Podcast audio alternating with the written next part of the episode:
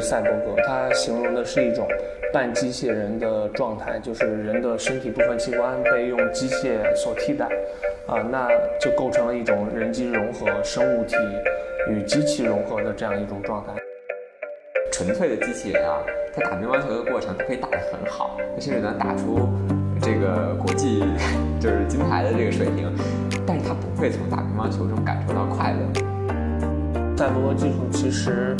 大体上有两类吧，第一类就是机械外骨骼，第二类是脑机接口。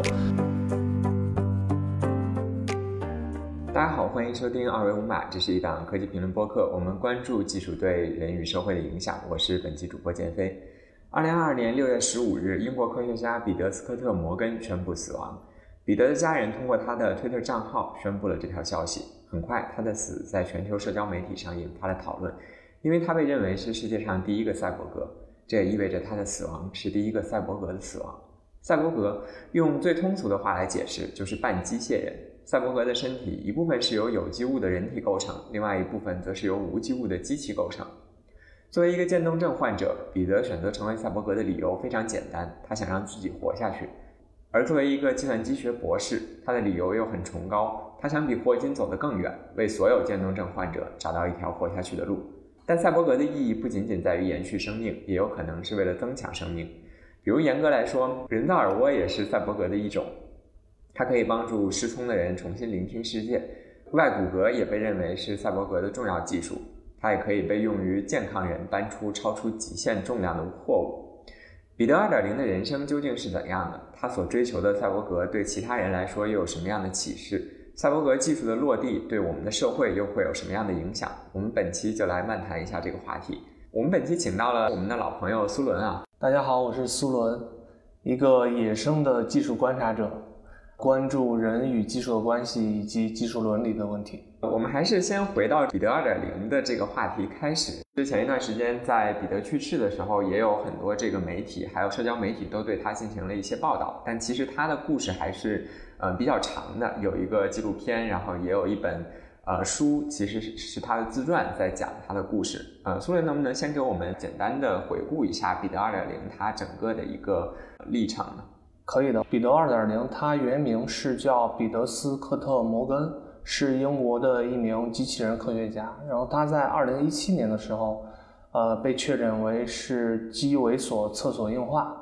这个是一个学术名词。我们通常会用渐冻症来形容这个病症，然后当时医生就宣布他只能活六个月。彼得他就通过一系列的手术来延缓了自己的死亡，也借助许多外挂型的技术实现了行动、交流等等正常的行为。其实也就是因为呃这些身体改造，才有很多媒体把他称为是第一位赛博格。对，当时媒体报道出来的时候，我也是看到很多人把这个彼得称为第一个赛博格。但其实，就是谈起这个知名的渐冻症患者的话，大家可能更熟悉的是霍金，就是尤其是霍金在晚期的时候，他的那个状态也是在一个轮椅上，然后依靠很多外部的设备去维持他的生命和一些。呃，日常的这个行为的活动，那为什么会说这个彼得二点零是第一个赛博格呢？它和霍金之间又有什么区别？我先介绍一下彼得二点零，他对自己身体做的一些改造吧。就是渐冻症这个病呢，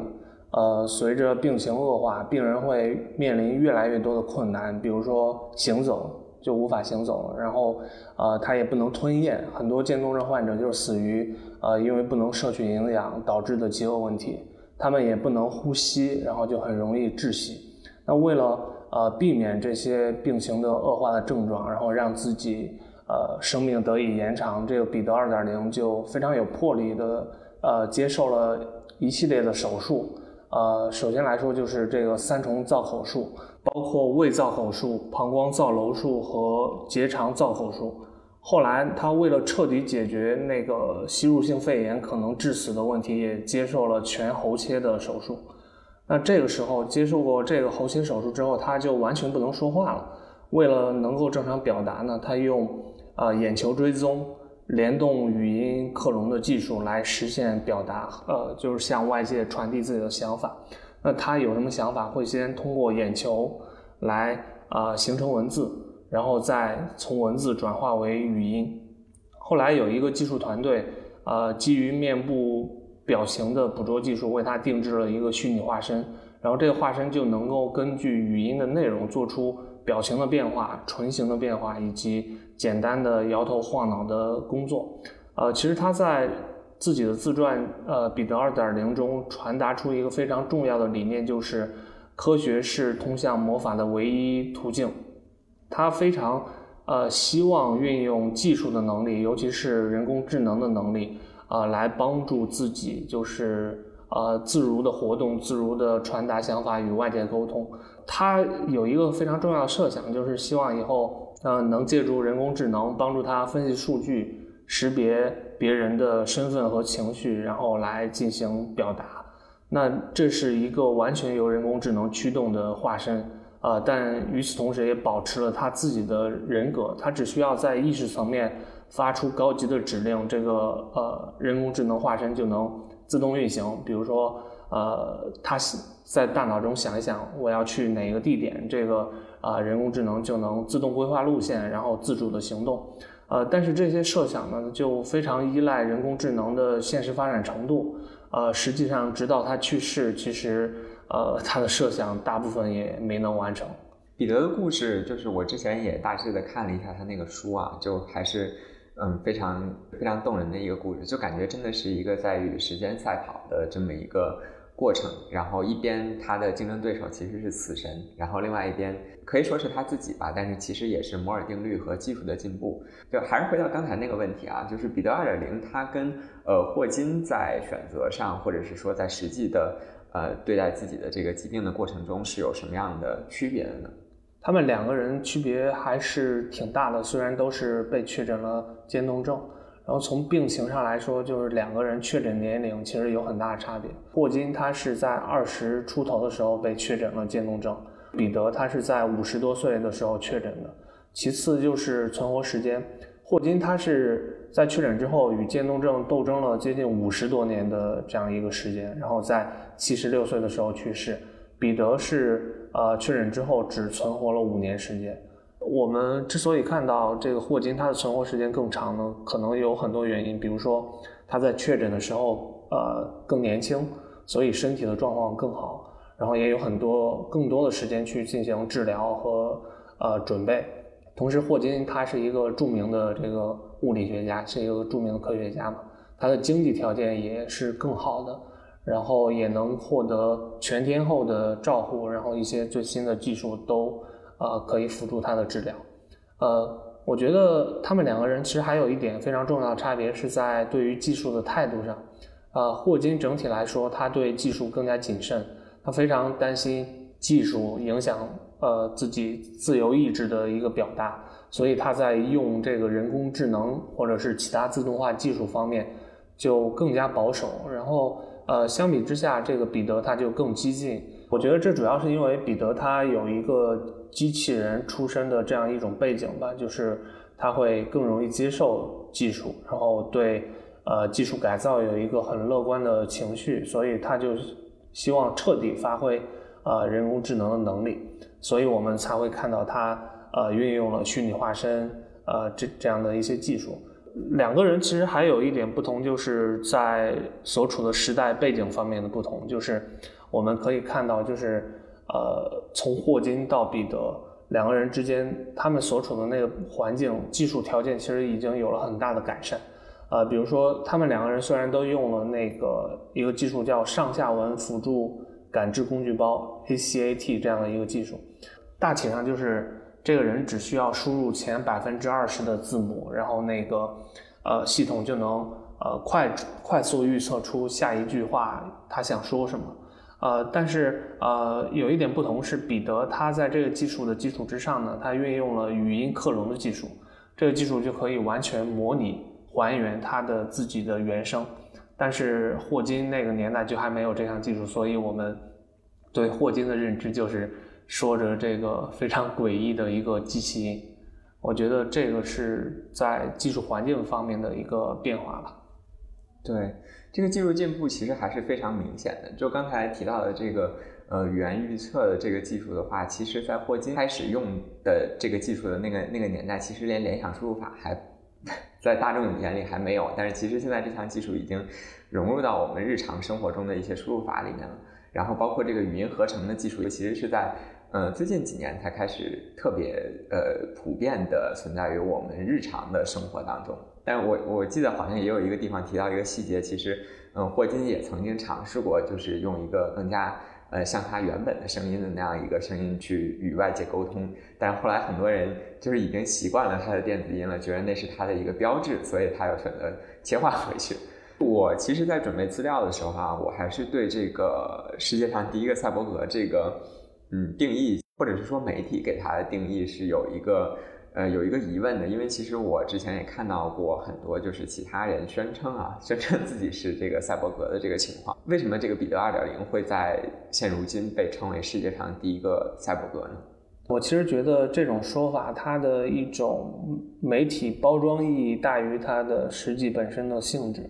呃，很显然，彼得二点零它确实实现了对自己身体的改造，啊，也动用了整套的技术系统来帮助自身。实现一个行为能力、交流能力这样种种能力的这个补充，但是实际上根据赛博格的定义，其实它讲的是有一套自循环系统嵌入到人体中，呃，严格来说才算是赛博格。它形容的是一种半机械人的状态，就是人的身体部分器官被用机械所替代，啊，那就构成了一种人机融合生物体。与机器融合的这样一种状态。那从这个角度出发，呃，我觉得，呃，彼得二点零算是一种赛博格，但实际上，呃，像飞哥刚开始在介绍的时候安装了人工耳蜗或者是心脏起搏器的那些人，其实，呃，按这个定义来说都算是赛博格。那第一个赛博格显然就不是这个彼得二点零了，而是第一个安装了人工耳蜗或者是第一个安装了心脏起搏器的人。哎，我稍微补充一点，就是我也是之前查资料的时候看到的啊，就历史上的一些赛博格的尝试，在维基百科上面写的最早的赛博格的尝试是在一九七八年，然后一个叫 Jerry 的盲人，他尝试了一个电子眼的技术，然后那套系统是在 Jerry 的身体里面植入了六十八个电极，然后成功的在他的视觉皮层上产生了一个分辨率很低、帧数也很低，就是并且是黑白的一个可见光、可见光的幻觉。尽管这个效果非常的差，但是据说这个系统在当时的造价达到了两千五百万美元，并且是要把这个 Jerry 和一个两吨重的大型机连连接在一起的。因为我们回想一下，其实计算机在一九七八年基本上还是处于一个不可民用的状态，就数码摄像头当时本身都是一个近似于概念的产物，它都没有办法实际生成我们想要的画面的。然后后来到一九九七年的时候，一个越战的老兵接受了一种。电子植入物的疗法，在他的脑中也是植入了一个呃芯片，然后用于让他从这个中风中恢复对身体的一定的控制。然后，一九九七年他接受了这个手术，据称是手术是非常成功的，但是他二零零二年的时候就去世了。然后，同样是在二零零二年的时候，另一个盲人也接受了这个电子眼的植入，然后给给这个二零零二年的这个盲人做电子眼的这个。呃，研究所其实和之前是同一个研究所，也就是之前 Jerry 的那个那一套方案的第二代产品。就经过了呃这么几十年的这个技术的进步了之后，它的这个电子眼的进步其实是飞速的。根据当时的这个媒体报道，在二零零二年的这个盲人植入这个电子眼系统之后，这名盲人就可以初步的实现自主的绕开障碍物去行走了。然后赛博格也不完全是医疗的相呃这个目的。比如说，二零零四年的时候，有一个英国的艺术家尼尔哈比森，他在他的头上植入了一个天线，然后这个能够让他通过头骨的震动去感知人类可见光之外的光谱。那实际上，他能够比正常人感知到更多不同的光线。还有就是多伦多的一个电影人，他在一只眼睛失明了之后，定制了一个可以连续不断拍照的义眼。然后这个眼睛其实是没有连接到他的大脑的，但是这个人可以通过电脑去回看他一整天，呃，拍到的东西，这个就相当于这个人有了一个过目不忘的能力。然后我们其实，在后来这个黑镜的这个美剧中，也有一集是见到过类似的设定。然后到二十一世纪的第二个十年之后，其实轻微的赛博格应用就变得越来越多了。主要是因为可穿戴设备和这个微电子技术的这个进步。比如说，很多人其实试着把一些呃 NFC 之类的微型芯片啊植入到自己的皮肤下方，然后做一些电子纹身之类的，然后 这样你就可以用你的手掌和胳膊去刷地铁。也就是感觉，嗯，虽然没什么用，但是很很很有先锋性，对，很酷很酷炫的一些尝试。话说回来，我觉得彼彼得和这些赛博格的区别在于，就是还是回到他的疾病本身，他是一个渐冻症患者。就我们知道，渐冻症到后期的话，实际上是我们人的大脑彻彻底的失去对我们身体所有器官控制能力的这样一个过程。这个就意味着，在彼得的这个设想中，他最后真的会成为一个除了大脑之外全部由机械构成或者是支撑的这么一个生命体。他必须，他必须要做到，就是赛博格的程度非常高，他才能够活下去。这个和其他的人用这个部分的机械或者是技术来补足自己的身体残缺或者是不足是还是不太一样的。呃，对，飞哥刚才说说到一个问题，就是呃。渐冻症患者，他其实处在一种非常，呃，悲惨的一种状态吧。这样说吧，因为他到了这个疾病恶化的后期，只有大脑是清醒的，但是你不能用大脑来控制身体各个部位的运作，然后你实际上是处在一个非常清醒的状态下去，呃，感受到自己身体的这种无力感，其实是呃一种非常绝望的状态。然后他在《彼得二点零》那本书里，他也写到了自己的呃一个心路历程，然后就呃从发现疾病，然后到这个慢慢的恶化，然后中间自己经历了怎样的一个心态变化，包括他也写到了一些呃童年的这个呃回忆，然后呃包括他如何反思人生、反思疾病等等。其实那本书我觉得写的还是啊挺让人感动的吧，就能。真正体察到他当时到到底是怎么想的，然后又是如何想用这个科技来改造自己身体的这样一个呃出发点吧。我觉得还是一种求生欲在支撑着他来做这个事，然后另外一种就是对呃科学的一种坚定的信仰，然后来支撑他做这件事。刚才飞哥也介绍了一些现实中这个呃应用的可以说是赛博格的这个技术嘛，就是。呃，我觉得，嗯，技术肯定是越来越往前发展的。然后，呃，彼得所处的这个年代和霍金所处的年代，这个技术已经有了很大的改善和发展。呃，那在未来，对于渐冻症这一个人群来说，呃，只要我们投入持续的关注，然后这个在技术上有更多的发展，然后也会给这个人群带来更多的可能性吧。对，彼得在其实，在他的呃，不管是他这个纪录片里，还是他的这个自传里面，其实，在后期的时候也都谈到他自己，呃，为了就是就是坚持走这条路，其实也不只是为了让自己能够活下去，而是能够给所有的这个渐冻症患者趟出一条，就是未来可能让所有人都能活下去的这样一条和传统医疗不一样的道路。那。呃，回到赛博格这个技术来说的话，就是除了渐冻症患者之外，就是我们呃研究赛博格还有哪一些应用，或者是说它的前景？现在比较常见的赛博格技术其实大体上有两类吧。第一类就是机械外骨骼，第二类是脑机接口。那机械外骨骼其实就是让机械与人体的神经末梢相结合的这样一种方式。是一种可穿戴的机械装置，能够辅助人体四肢来运动，其实就很像钢铁侠的那个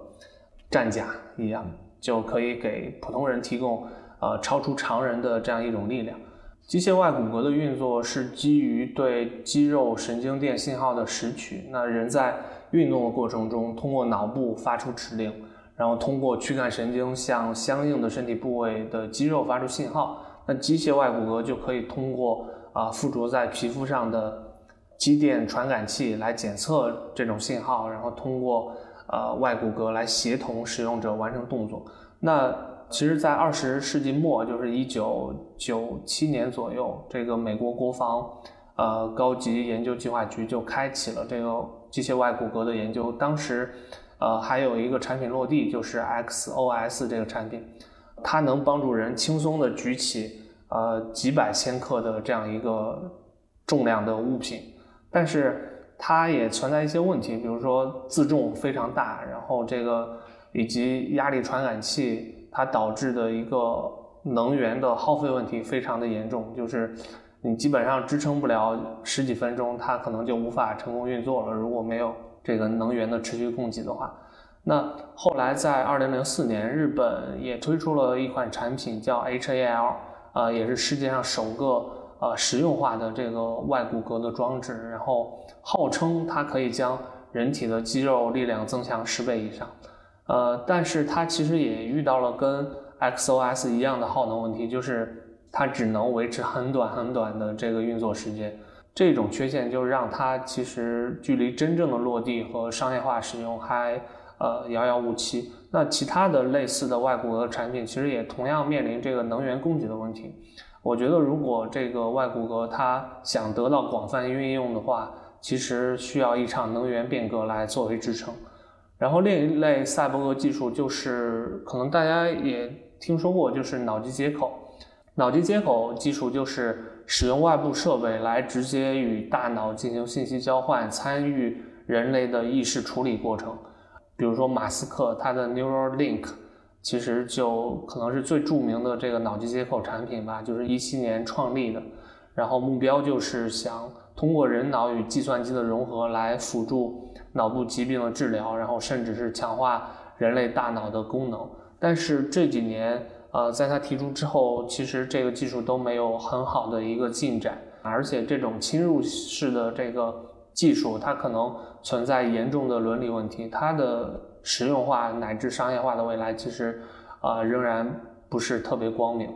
对我还有一个问题比较好奇的是说，就是因为彼得他其实使用赛博格技术是为了延续自己的生命嘛。但是其实我们最近几年啊，大众舆论上或者说各种文艺作品里面给我们的各种就是幻想或者是这个节奏啊，都是嗯，我们会通过虚拟现实或者是意识上传的这种方式来实现我们生命的延续，甚至乃至于永生。那赛博格是不是和虚拟现实是两条在？呃，演进路线上是有冲突的呢。比如说，我们如果未来我们终极目标是在一个虚拟现实、一个没有限制的虚拟空间里面去让我们的意识存活的话，那其实我们的肉体本身呃变成什么样子是不太重要的，就是有可能是一个缸中之脑，或者是有可能连大脑都被取代了，我们被意识扫描了。那么我们为什么还要想办法用赛博格这种就是嗯用机器去建造一个更强壮的身体的方式去延续我们？呃，肉体的生命。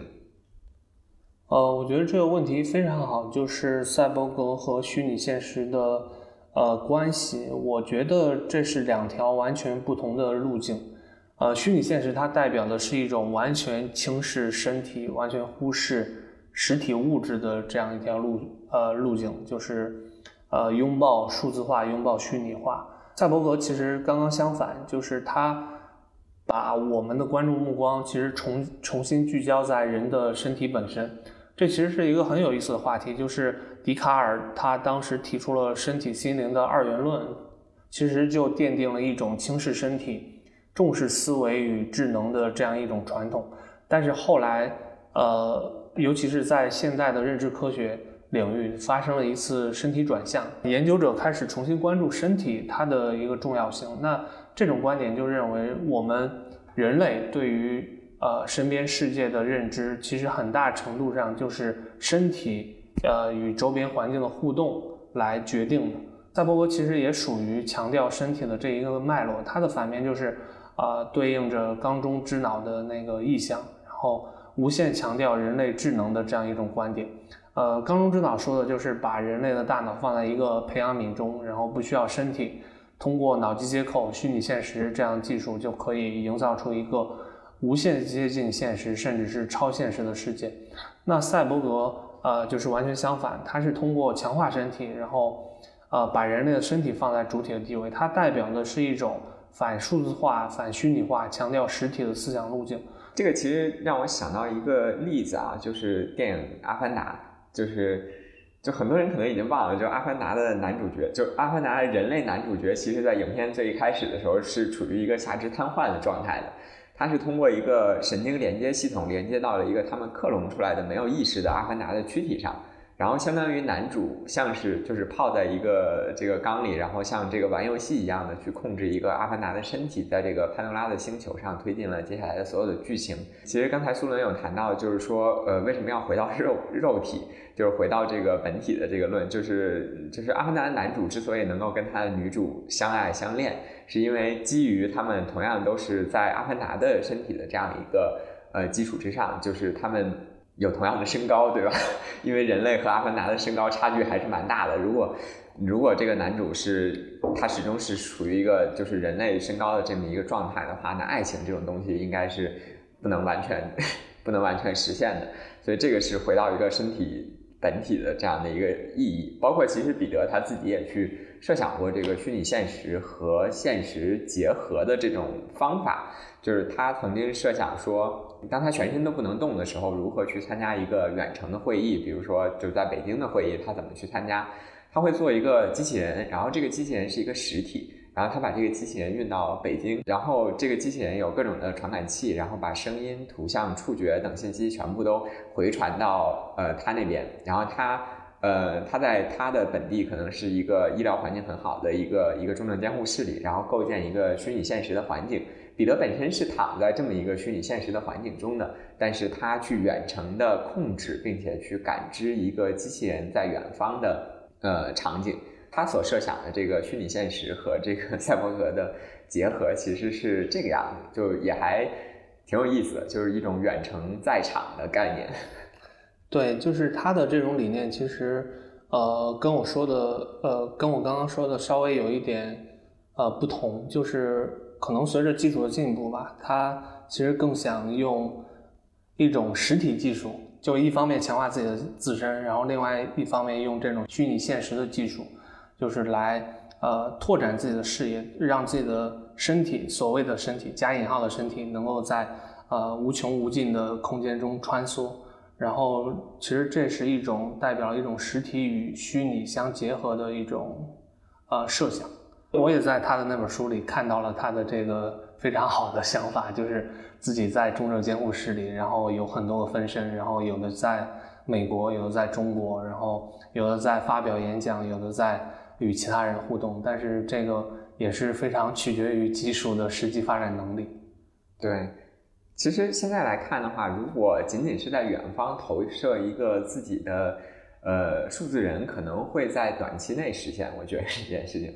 但是就是把一个实际的机器人呃运送到那边，然后并且让它展示的能像人一样，我觉得这个可能还是需要有一些差距的。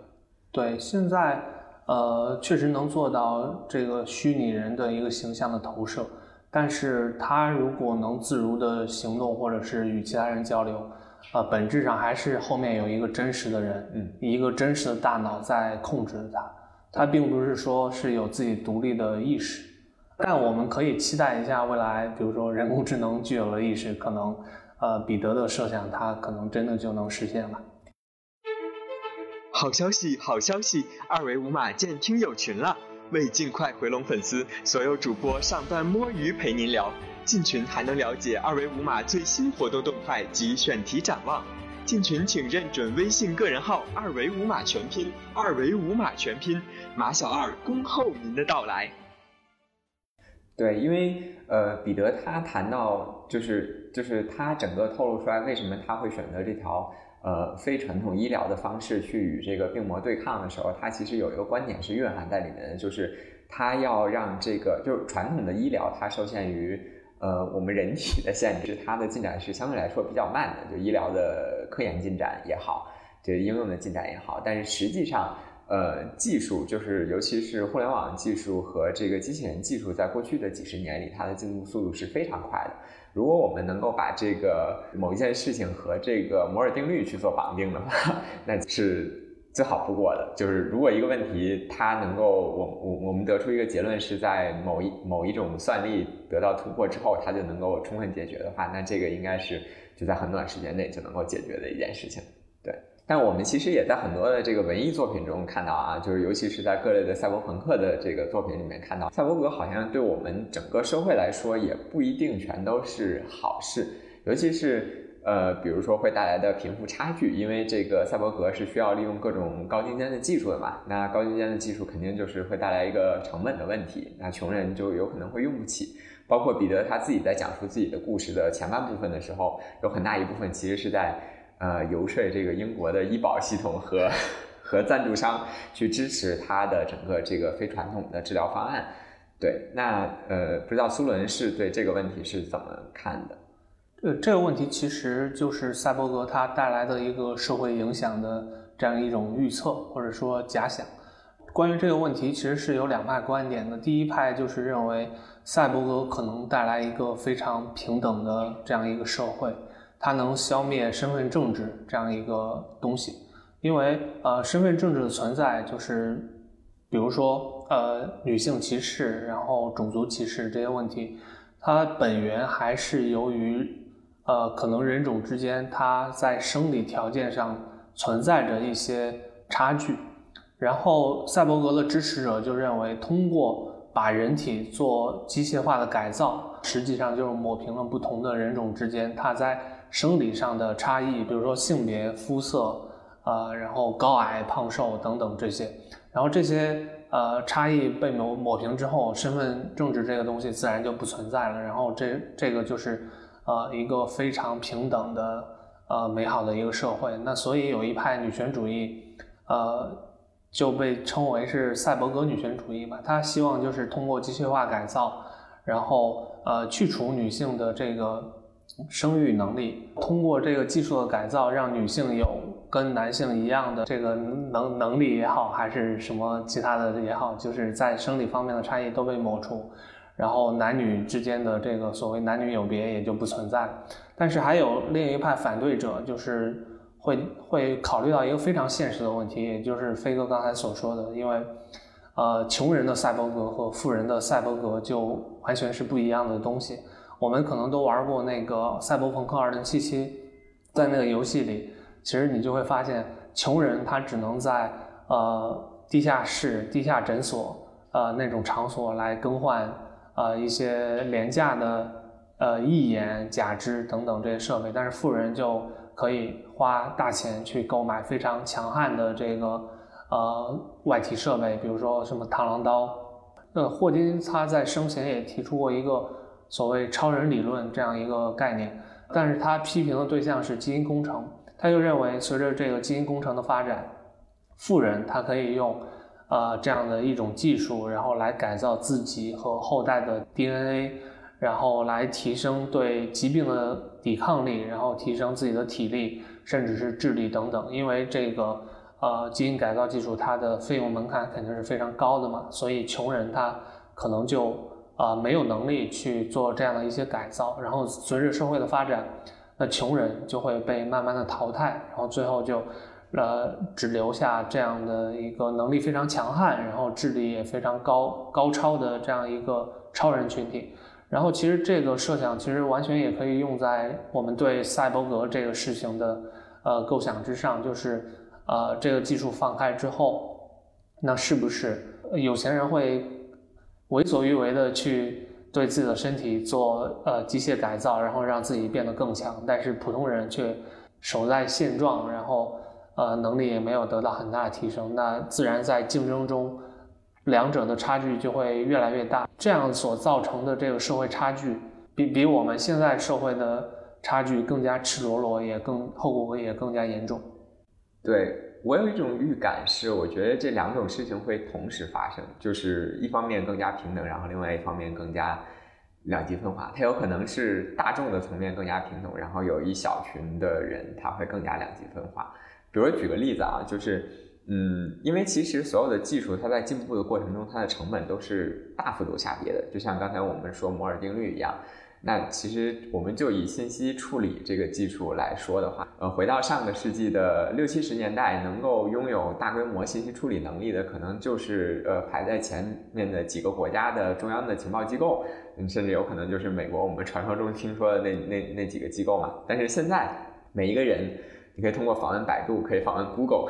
你的信息处理能力应该是大大高于上世纪六七十年代。地球上最强的那一部分信息情报机构的，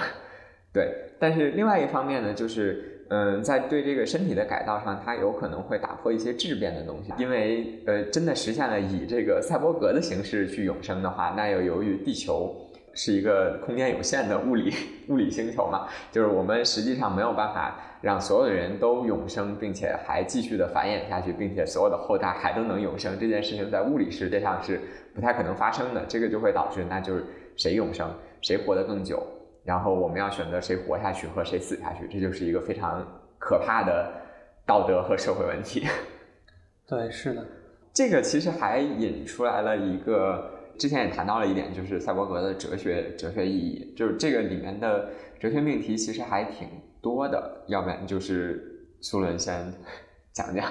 关于赛博格最主流的一个质疑就是，呃，忒修斯之船这样的一个哲学概念。呃，相信很多听众也有听说，就是说，呃，一个船，如果你更换掉它身上的所有零件，那这个船还是原来的那个船吗？那对于赛博格也是面临一样的问题，就是一个人，他如果身体上的所有器官、所有的这个肢体都被替换为机械，那他还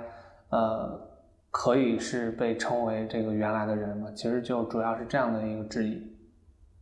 嗯，对，我觉得这个是有一个更具体的问题的。我们还是谈这个人工智能跟赛博格的这个结合啊。其实现在呃有一些这个赛博格的设想是，就是也是这个渐冻人的这个治疗方案，他想的是，就是因为呃渐冻人他在最后的这个时期，他其实能够调动的身体的控制的能力已经非常低了，他基本上只能通过眼球去控制对外进行命令的输出，这个就会要求他其实。呃，没有办法去做，即便是有这个外骨骼的支持的情况下，它也没有办法去做复杂的动作。所以，一个设想中的场景是，它只需要告诉一个人工智能说，我现在要去卫生间，然后这个人工智能就会算出一条路径，说从我现在这个地方到卫生间需要怎么走，怎么走，避开哪些障碍物。然后接下来，它其实就这个人本身就不需要再做任何控制了。就避免就是我需要一直用眼睛去控制我这个机器往左走往右走，这是一个非常复杂的过程嘛。但是在这个场景实现的过程中，嗯，因为人的所有行为并不是总是，呃，有目的性的。比如说，我今天决定回家的时候，我我今天下班要回家，但是我回家的时候选择哪条路？我是选择走回去还是选择骑车回去？我走回去的时候，我选择。嗯，直着走回去，还是说我打算绕个远路去看看这个夕阳？这个其实都是非常随机，我可能走在路上才会决定的一些事情。但是这个时候，如果要是 AI 帮我去决定了，说，嗯嗯，你要回家，现在最短的距离就是这样走到地铁站，然后坐地铁回去的话，那其实，嗯，我的生活好像就不只是我在控制了，而是由一个系统、有一个机械去参与我生活中的每一个部分。这个其实我觉得和那个。推推修斯之船的这个哲学上呢，是是有一点有一点联系的，嗯嗯，对，呃，飞哥可能是想说，就是在人机融合之后，就有一个人工智能辅助，反而会给这个人增加更多的决策成本。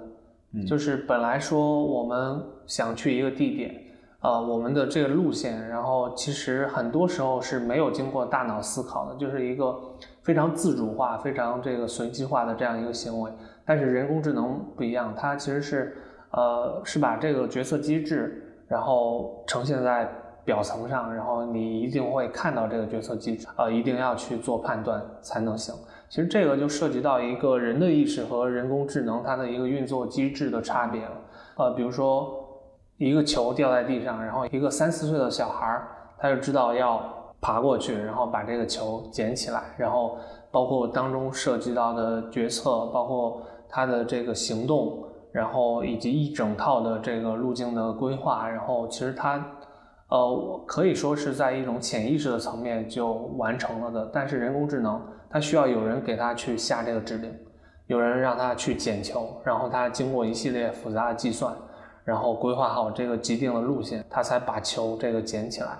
呃，这个问题我们对一个三四岁的小孩来说，就其实是非常简单。但是人工智能发展到这么这么高的一个智能程度，经过几十年的发展，它其实还是不能解决这样的一个基本的问题。它可能在呃做算术，或者是下围棋，或者是进行复杂的这个程序运算的时候会很占优势。但是这些呃基本的就人类本能的行为，它呃就是迟迟的没有能攻克。我觉得这个可能也是呃就是一个瓶颈吧，就是对于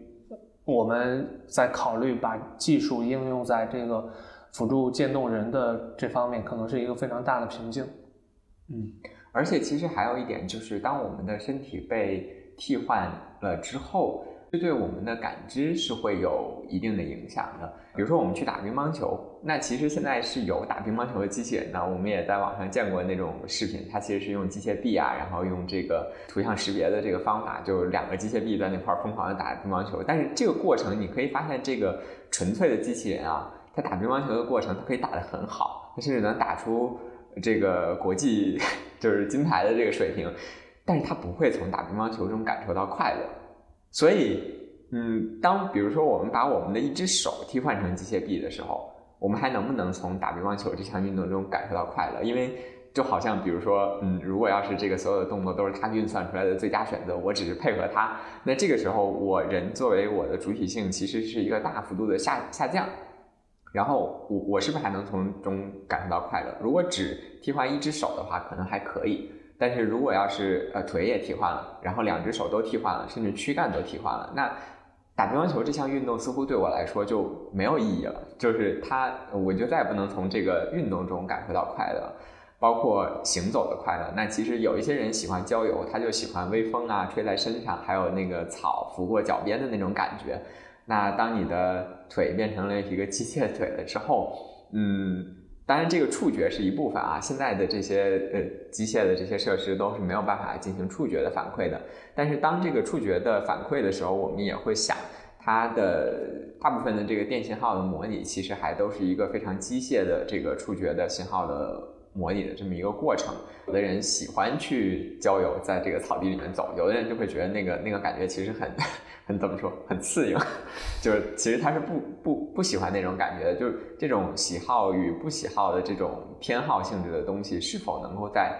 机械强化的情况下还能够被保留，还是说就会被标准化成了一个就是嗯，我能够感受到草在嗯草草在我的脚底下，但是我对此也没有任何呃愉快或者是不愉快的这种反馈。这个其实都还是一个不太知道的事情，嗯。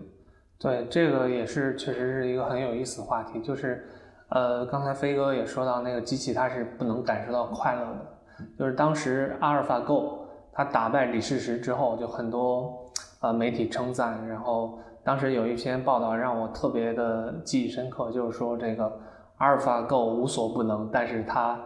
并不能感受到快乐，这个就是涉及到一个机器和呃人的一个本质的差别，就是机器它。呃，实际上就是去执行任务、完成任务，然后想用怎样的一种效率、一种怎样的精准度，把任务完成的更好。然后，呃，智能就是这个解决问题的能力嘛。它，呃，机器所有的考虑维度中，这个智能的解决解决任务的这个呃权重是最高的。但是人就不一样，人，呃，他会在解决。问题的这个过程中，他会去感受到一个快乐，然后感受到一些痛苦或者是疲惫这些复杂性的情绪，然后这些情绪其实就构成了人认知世界、呃感受世界的这样一个重要的呃心理基底。呃，其实这里可以引入一个现在在认知科学上比较流行的一个概念，叫具身认知的这样一个概念，就是说刚才我也稍微介绍到了一点嘛，就是。人的认知，人对这个世界的认知，其实很大程度上是源于自己身体与周边环境的这个互动。呃，比如说，呃，有一个问题，这里给大家提一个小问题，就是为什么小时候会觉得时间过得特别慢，特别慢，但是长大就会觉得时间过得特别快？然后，呃，这个问题其实很好玩，然后也有很多种解释。如果用具身认知这个思路来解释的话，那就是因为我们小时候。行动能力很有限，那成人的话，你迈一步可能是呃能够走一米这样的距离，但是小时候你可能只能走二三十厘米，然后你走路特别慢，呃，同样的一条一千米的路，你可能小时候你就要走十几分钟，但是长大了你可能这个几分钟就走过走过去了，就是在这个你在走的这个过程中，它其实影响到的是你的时间感，你对周边环境的认知。然后小时候你的速度很慢，然后你的呃，你其实也是以一种非常缓慢的状态来理解周边事物的这个流动，然后从而它影响的影响到的就是你的这个时间感。然后所以。呃，我粗浅的解释一下，这就是我们小时候为什么觉得时间过得很慢的原因。包括我们对上与下、左与右，然后里与外这些基础的方位概念的认识，其实也是基于我们的身体内侧与外侧，然后左侧和右侧、上与下这样的一些呃定位来认知的。那赛博格它的一个问题就是，它可以用很酷炫的机械，然后能力很强的机械来替代你的身体，但是。呃，它唯独不能取代的就是你与现实世界的这个现实世界的这个互动，然后或者换句话说，就是它它甚至可以通过电子脉冲信号，然后来模拟触觉，来模拟嗅觉，然后来以一种假象来还原你对现实世界的认知。但是在这个过程中，肯定是有一些东西在改变的。呃，我不知道大家就是有没有接触过 PS 五的那个手柄。就是那个手柄，它还原度特别高，然后特别高级。就是你在游戏中走在草地上，然后呃，它就可以模拟那种脚踏在草坪上的感觉。然后你走在雪地上，那又是另外一种感觉；走在水泥地上，又是另外的其他的呃那个震动的频率呃和声音。那呃，未来赛博可能很大程度上就是取决于这种电子脉冲信号的模拟。然后来刺激你的神经末梢，但是它这种信号是统一的，是呃机械化的，或者说是没有灵魂的，就显然不是我们身体能够感受到的寒冷，感受到的这个呃，比如说呃触碰到其他人时感受到的那个呃机体机体相亲，以及由此产生的呃心灵上的悸动，然后或者是感受到这个摸到冰冷的物体时，你产生的那种。站立的那种情绪，其实这些都是完全被改变了的，也是这个赛博格永远还原不了的。对，那这样听下来的话，其实好像赛博格还有一个定义泛化的一个问题。就比如说，那如果人工耳蜗也算的话，那隐形眼镜是不是也算？那装假牙算不算？严格来说，呃，隐形眼镜或者是这个装假牙。并不是赛博格，因为他们不属于是嵌入到人体内的一套自循环系统。不过，呃，从这个角度来进一步思考，其实就能引到这个关于赛博格定义泛化的这样一个问题，因为它缺少现实的参照，所以整个赛博格的定义就非常的流离。它可以非常高维度，比如说战斗天使阿丽塔里的阿丽塔，然后蜘蛛侠里的那个章鱼博士，或者说。呃，这个赛博朋克二零七七里的赛博人，那它也可以非常低维度，比如说，呃，我们今天聊的这个彼得二点零，它实际上没有发生机器设备的实际嵌入，然后我们也把它当做这个赛博格或者是霍金，它其实就是运用了电动轮椅或者是一些眼动追踪，呃，它其实也算是一种赛博格，因为他们都借助了技术或者说。呃，与技术形成了某种融合，然后从而来强化自身的能力，呃，那这样的一种状态，呃，都可以归属为赛博格。那再从这个角度来说，戴假牙它其实是强化了我们的这个咀嚼能力，